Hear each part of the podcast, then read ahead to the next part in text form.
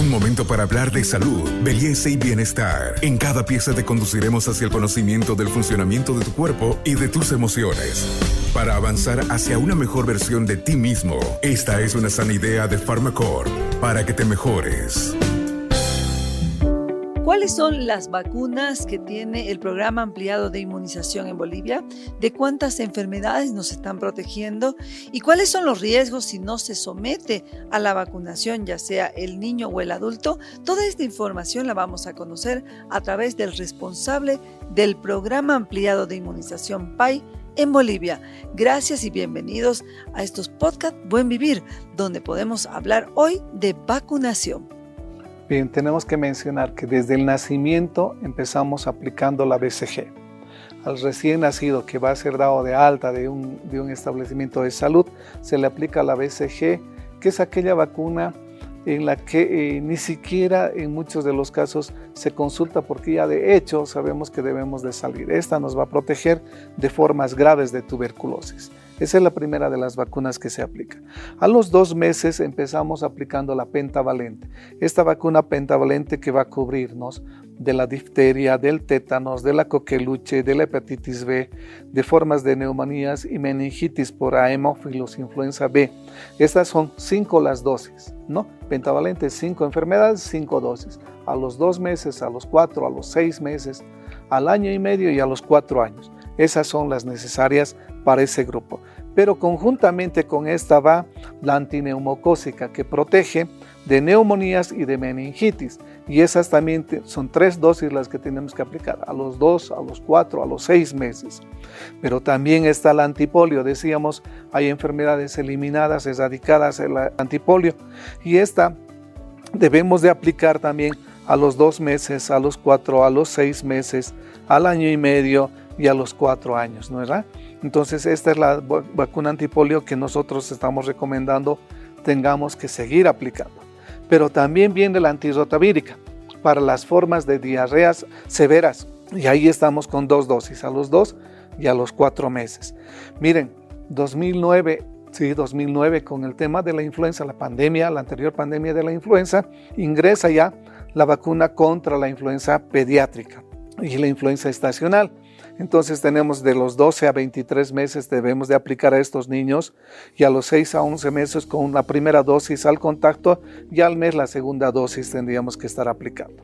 La SRP, ¿cuál es esta vacuna? Es la triple viral que protege de sarampión, nos va a proteger de rubiola y de parotiditis.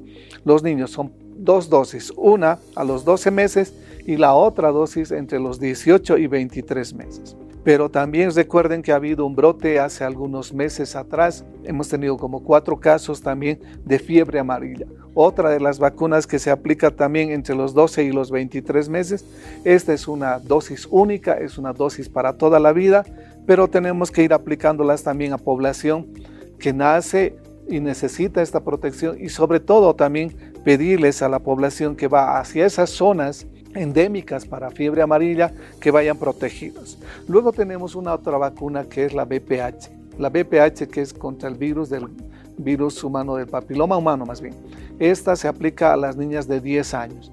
Estamos aplicando 10, 11, 12 años ahora porque hemos tenido un desfase, no hemos logrado captarlas a las niñas, hemos tenido el problema de la pandemia, eh, han pasado esas niñas de 10 años a 11, las estamos recuperando. Estas niñas también deben de ser vacunadas contra el cáncer cervicouterino que previene esta vacuna, ¿no es cierto?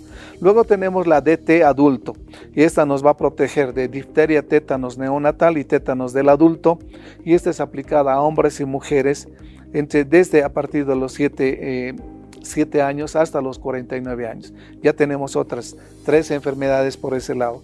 Luego tenemos la influenza del adulto. Habíamos hablado de influenza estacional y hay una influenza para el adulto que son diferenciadas. Entonces, si bien es estacional, ya en los próximos meses vamos a previa al invierno, debemos de estar aplicando ya esta vacuna. Entonces tenemos un sinfín. A estas hay que ahora incluirla la vacuna eh, de COVID, contra la COVID, ¿no es cierto? Entonces, esta también creemos que va a entrar ya al esquema porque no, se va, no va a desaparecer el virus, va a estar con nosotros y así como tenemos la influenza estacional, vamos a tener que aplicar la COVID. Este podcast es una sana idea de Pharmacorp. Doctor, para que la gente comprenda eh, quizás un poquito más al detalle, esta BCG que se eh, aplica contra las formas graves de tuberculosis en los recién nacidos es una dosis única, eso es importante, y, y protege en formas graves de tuberculosis que es una enfermedad con alta incidencia en Bolivia. Todavía tenemos tuberculosis que va eh, transmitiéndose en la comunidad. Hay, hay personas que por algunos factores de trabajo, sobre todo en zonas mineras, donde un poco su alimentación no está controlada, no está cuidada y están sometidas también a estos procesos de la extracción minera que eh, tienen que ser controladas. Para eso tienen sus servicios de salud en cada una de estas eh, fuentes mineras, pero también encontramos otras donde no se hacen los controles, ¿no es verdad? Y, hay que evitar, hay que evitar. Pero para evitar esto hay una vacuna que nos permite controlar estas formas graves y severas y es la BCG. Esa, una sola dosis.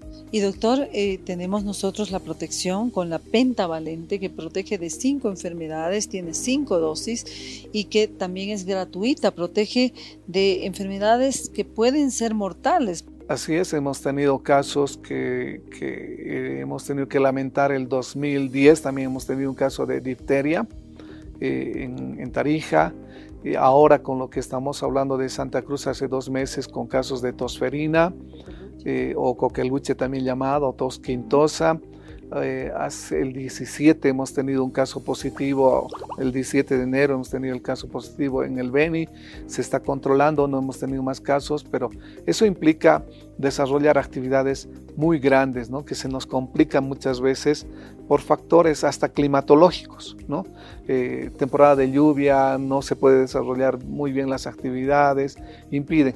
Pero cuando son vacunas que están dispuestas 365 días al año de un establecimiento, que son gratuitas todas nuestras vacunas, necesitamos que le brindemos el hombro al país. Y eso significa una corresponsabilidad entre salud y población. Y algo importante en esta pentavalente que protege contra cinco enfermedades que pueden resultar mortales si es que no se hace esta vacunación.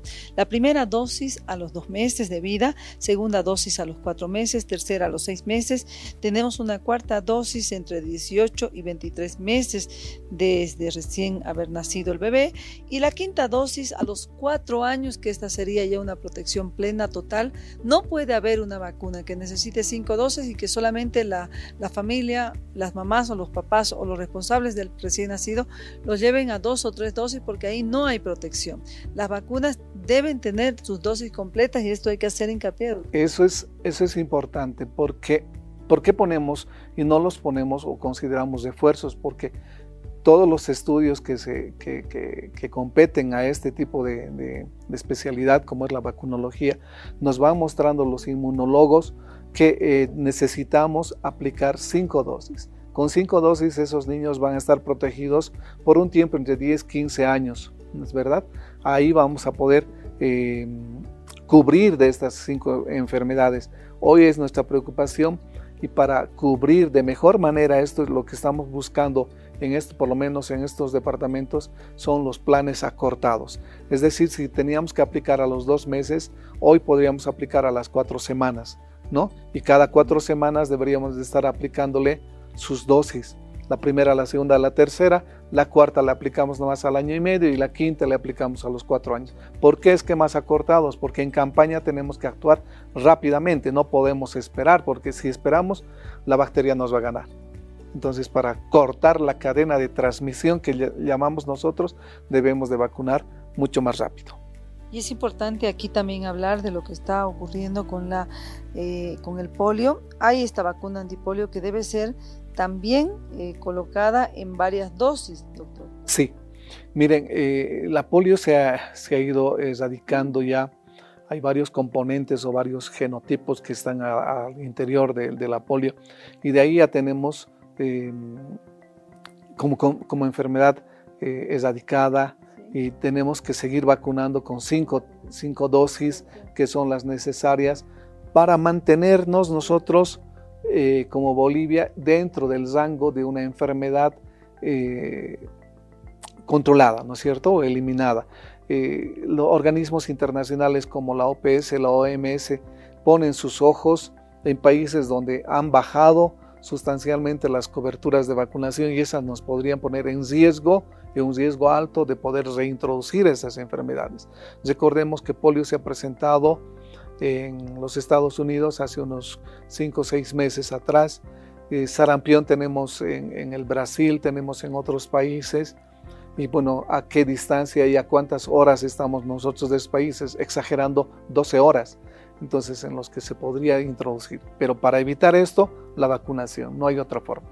Doctor, la vacuna contra las neumonías y meningitis es importante hacer hincapié en enfermedades que pueden costar la vida a los seres humanos si es que no tienen la cobertura. Eh, es otra de las formas también que, se presenta son las neumonías y, estas neumonías se pueden complicar también con meningitis y esas niñas deben de ser vacunadas, ¿no es cierto? Provocado muerte. Cuando no teníamos estas, eh, teníamos una alta tasa de mortalidad por estas enfermedades y son tres las dosis que hay que aplicarlas, ¿no es cierto? A estas son a las dos, a los cuatro y a los seis meses. En un momento dado confluyen cuatro tipos de vacunas, ¿no? A los dos meses.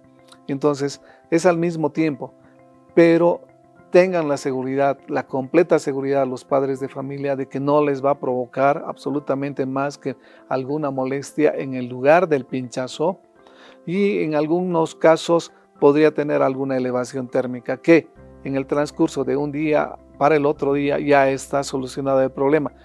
Pero sobre todo tenemos que eh, escuchar y ver y analizar el beneficio de las vacunas, ¿no? hemos, sí, va a llorar un momento el niño o el bebé y bueno, posteriormente estará pues, protegido por estas, eh, para evitar este tipo de enfermedades. ¿Quién quiere recordar casos de polio? Es importante que hagamos hincapié en estas eh, vacunas que pueden eh, llevar a un cuadro grave de enfermedad. Antirrotavirus también es una vacuna muy importante que se debe eh, cubrir. ¿Cómo funciona, doctor? Pues estas nos previenen también de formas graves de diarrea, de diarreas severas, ¿no?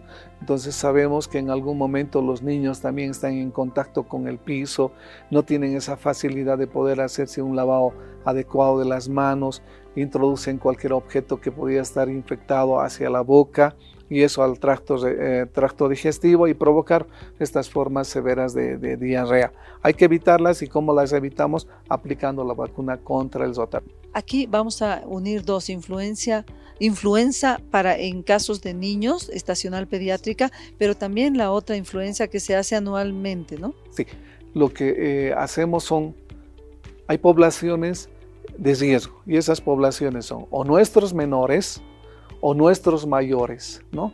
En ambos casos tenemos pues una inmunidad limitada, ¿no?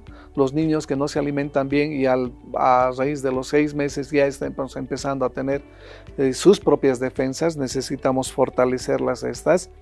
Y también nuestros adultos mayores en los que, claro, por, por el tipo de alimentación, que, ya no quieren comer, no quieren alimentarse, también les provoca una baja de defensas. A ellos deberíamos de vacunarlos. Pero no solamente son ellos, sino también hay población con patología de base. Cardíacos, hipertensos, obesos, diabéticos, son población adecuada para vacunar contra la influenza. Y hablemos también de eh, sarampión, rubéola y paperas, es algo que no debemos nosotros descansar. No se puede descansar. 2020 hemos tenido dos casos eh, durante la pandemia en la ciudad, en el departamento de Santa Cruz. Eh, afortunadamente hemos logrado controlar, pero vayamos a la similitud de casos de un brote en, el Brasil, más de tres años que están con el brote y no lo pueden controlar. ¿no? Es fácilmente transmisible, es fácilmente contagiosa, altamente contagiosa y necesitamos vacunar contra el sarampión, rubiola y parotiditis. En las próximas semanas vamos a empezar una nueva campaña de vacunación para lograr buscar la recertificación como país libre de sarampión y libre de polio. Entre los 12 y 23 meses el recién nacido necesita también la vacunación contra la fiebre amarilla, especialmente en esas zonas endémicas. Esto es importante, lo decimos rapidito porque necesitamos eh, avanzar para acabar el bloque en algo que yo creo que, que, usted, doctor, solamente puede hacerlo una ausencia y un olvido en vacunación le puede costar la vida al niño. Sin duda que eso es lo que, lo que se prevé eh, tener si es que no tenemos la vacuna.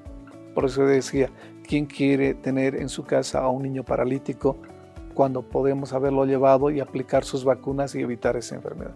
¿Quién quiere tener a un niño muerto por sarampión?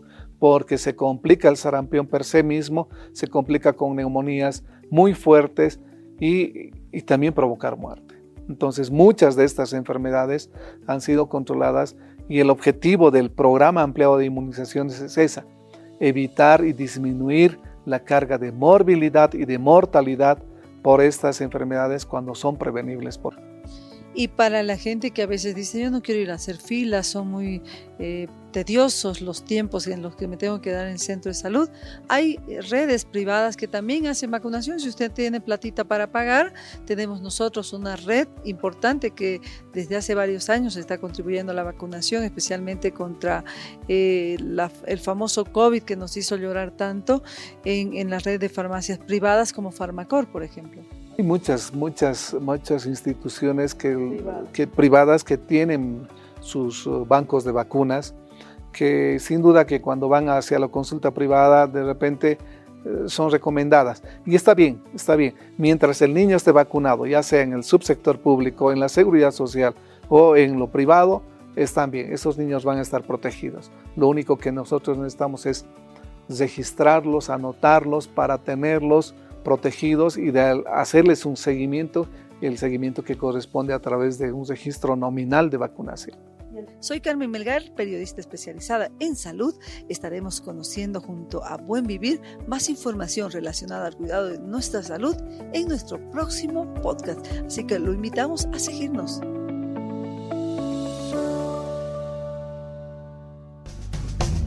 Hasta aquí llegamos hoy. Síguenos en nuestras redes sociales de Facebook, Instagram y en nuestra revista digital Buen Vivir. Esta es una sana idea de Farmacore.